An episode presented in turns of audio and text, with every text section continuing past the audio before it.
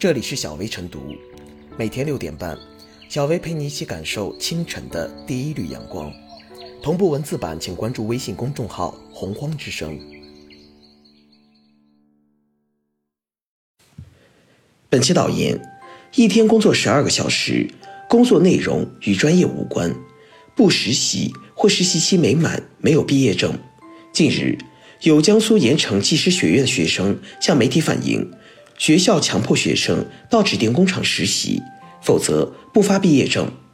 媒体深入调查发现，这所全国首批国家级重点技工学校存在多项教育部、人社部等五部委联合印发的《职业学校学生实习管理规定》中明令禁止的问题，甚至涉嫌赚取实习学生的人头费。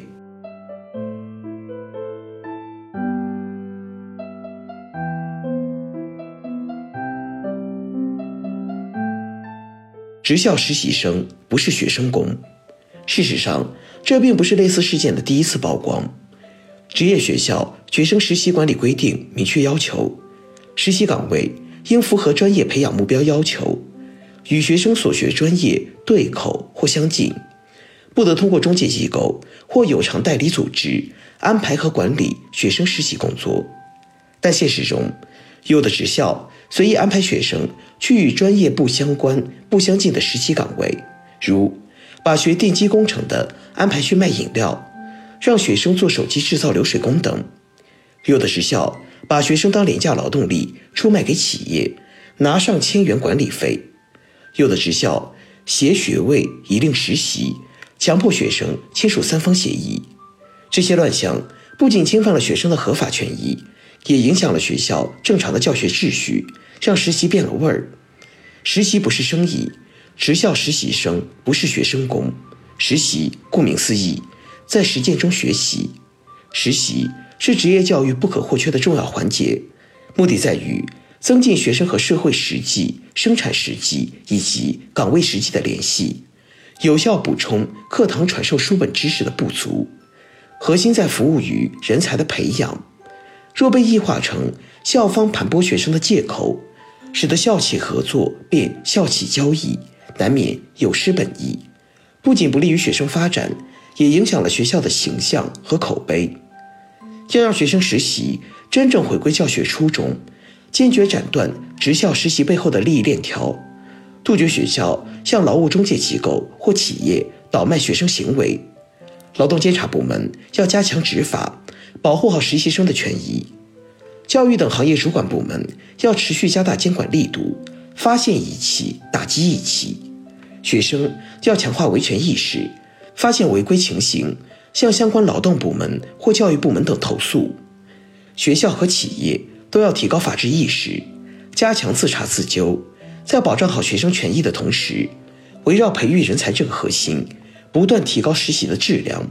增强职业教育的吸引力。让学生真正在产教融合和工学结合的实际劳动中增长才干、提升技能。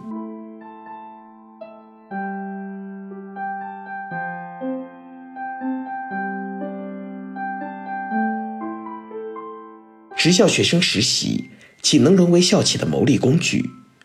众所周知，在中职院校就读的学生，除了一部分学生将参加高考继续就读高职院校外，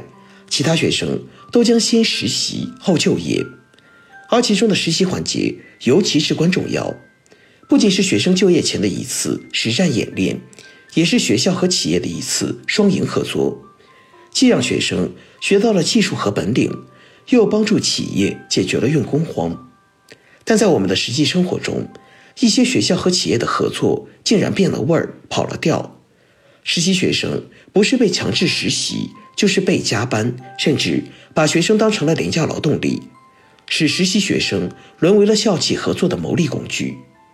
其实，早在2016年出台的《职业学校学生实习管理规定》就明确，实习期间一般不得安排学生加班和上夜班，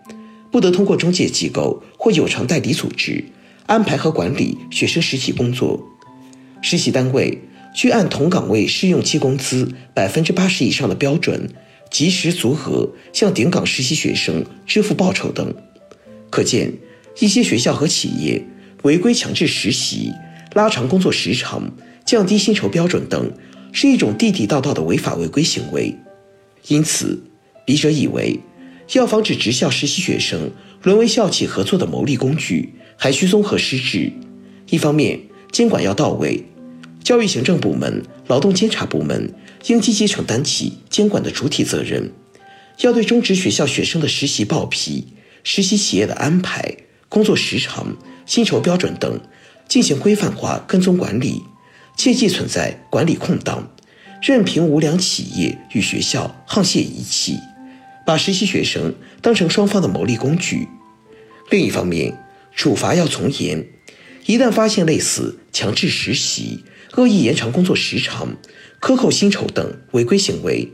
该约谈的要约谈，该取缔实习基地资格的要取缔实习基地资格，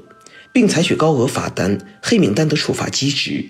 对违规的职业院校和企业。实施严惩重处，铲除违规强制实习现象生存的土壤，倒逼其遵规守法，切实履行校企实习管理办法。同时，要建立健全举报奖励制度，相关职能部门不妨鼓励职校实习学生对类似违规强制实习、涉嫌赚取实习学生人头费等不法行为进行检举揭发，并给予一定的经济奖励，让违规校企。利用实习学生牟利的美梦成为泡影。当然，实习学生也应学会维权。一旦发现被强制实习、被加班、被廉价劳动，就应积极大胆地向教育行政部门和劳动监察部门投诉，学会依法维权，从而切实保护自身合法权益不受侵害。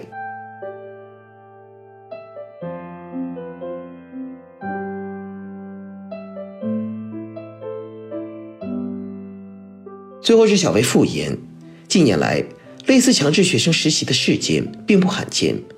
不少职业院校和专科类院校都打着校企合作、产教融合的招牌，